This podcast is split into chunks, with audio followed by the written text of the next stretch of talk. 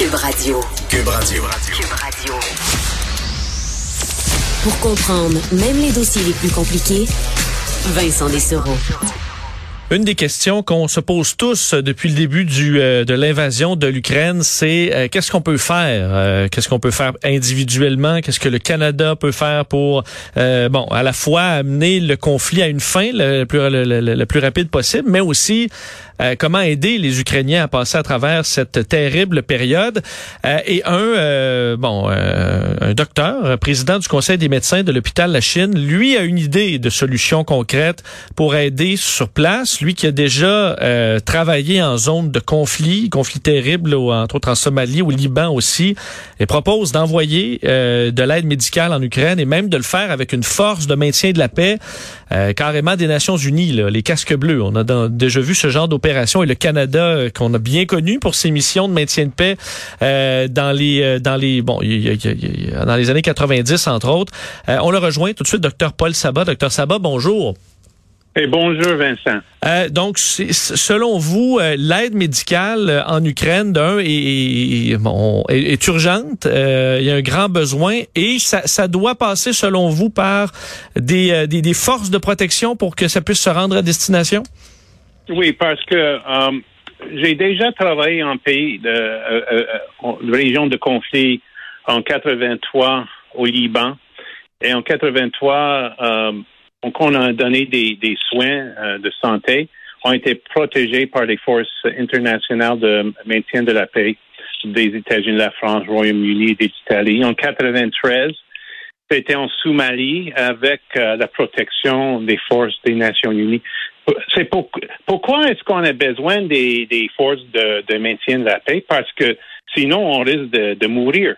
On n'était pas en sécurité. Je me rappelle quand j'étais en Somalie, j'étais en région, on appelle ça euh, Bermude, parce que euh, ils, prenaient le nom de, de triangle des, Bermudes parce qu'on disait qu'on visitait cette région en Mogadishu, personne ne sortait euh, vivant et ont été protégés à, ce temps-là par des forces euh, américaines qui nous a protégés. Puis quand j'étais dans la clinique, je me rappelle, j'ai entendu des, des coups de feu.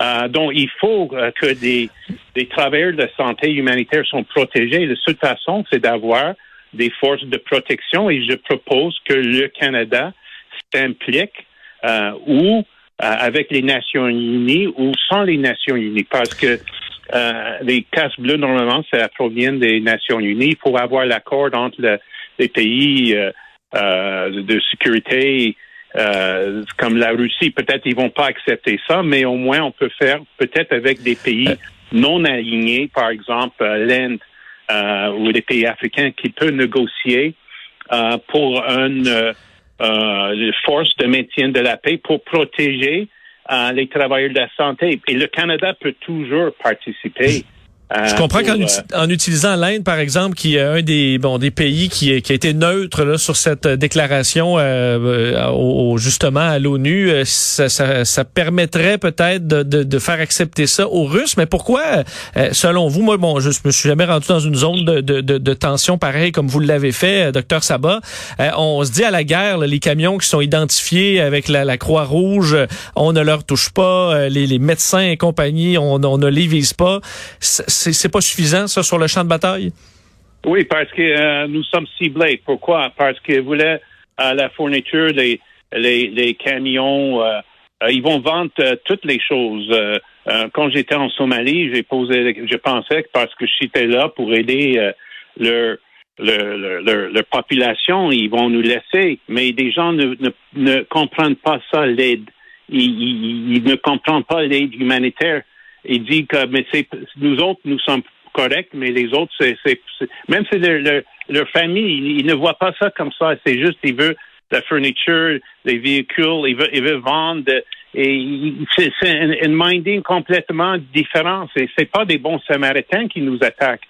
C'est des gens qui, qui ont veulent juste avoir des, qu'ils ont des armes, puis ils veulent l'argent, puis c'est tout.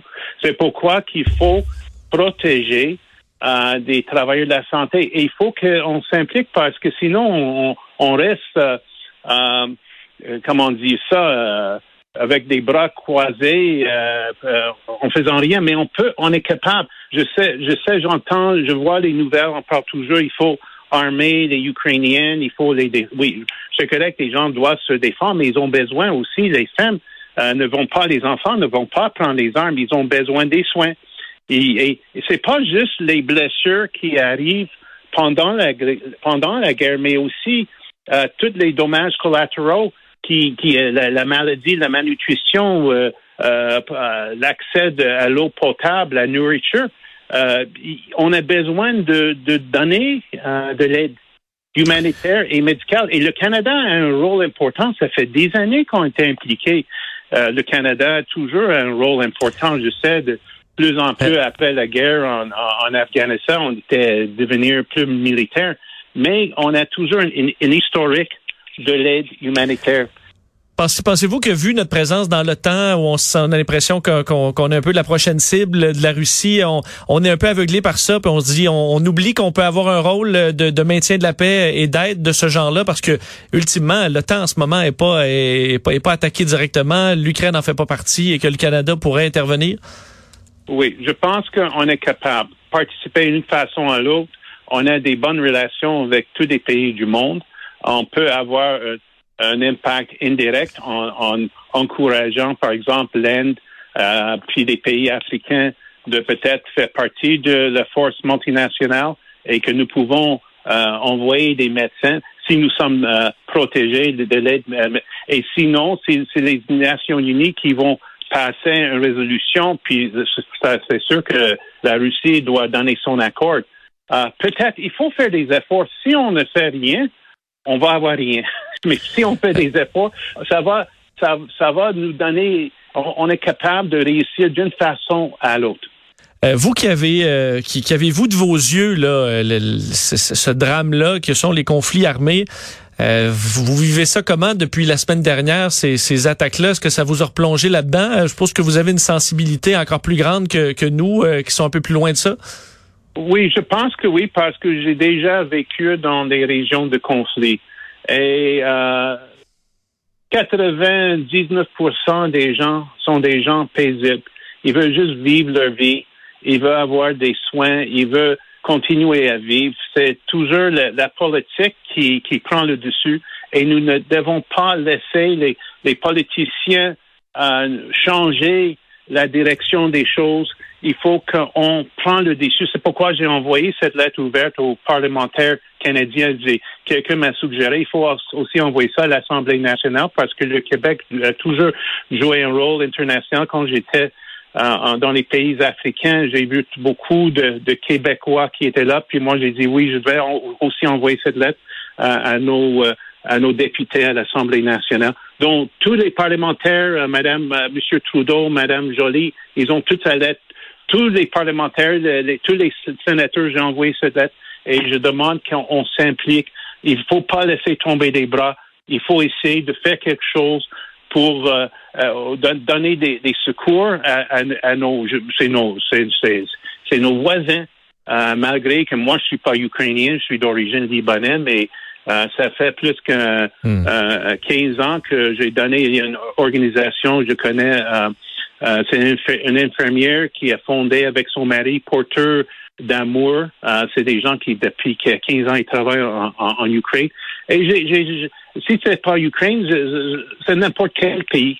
Il faut donner, il faut aider, il faut aimer et il faut faire des, des actions concrètes. Et euh, malgré qu'on voit que c'est la Russie qui, euh, qui, qui ont attaqué l'Ukraine, ça ne dit pas qu'il n'y a rien à faire. Et je suis, je suis convaincu qu'on serait capable à un moment donné, même convaincre des, des, des, des, des Russes, je, connais des Russes, je connais des, Ukrainiens, je connais des gens. Ils sont hmm. tout, du bon monde. Ils sont tout du bon monde, sauf le politicien, pour, pour raison et l'autre, ils, ils ont dans leurs idées, il faut prendre le contrôle d'un autre pays. Ouais, et heureusement, vous avez amené quand même une, idée très concrète euh, auquel, en fait, je pense peu de gens avaient pensé avant, euh, en espérant que, que, que l'idée effectivement fasse son chemin. Docteur Paul Sabat, merci infiniment d'avoir été là. Et merci pour la chance de, de m'exprimer. Ça fait plaisir, docteur Sabat, président du Conseil des médecins de l'hôpital de la Chine, qui a travaillé en zone de conflit au Liban, en Somalie.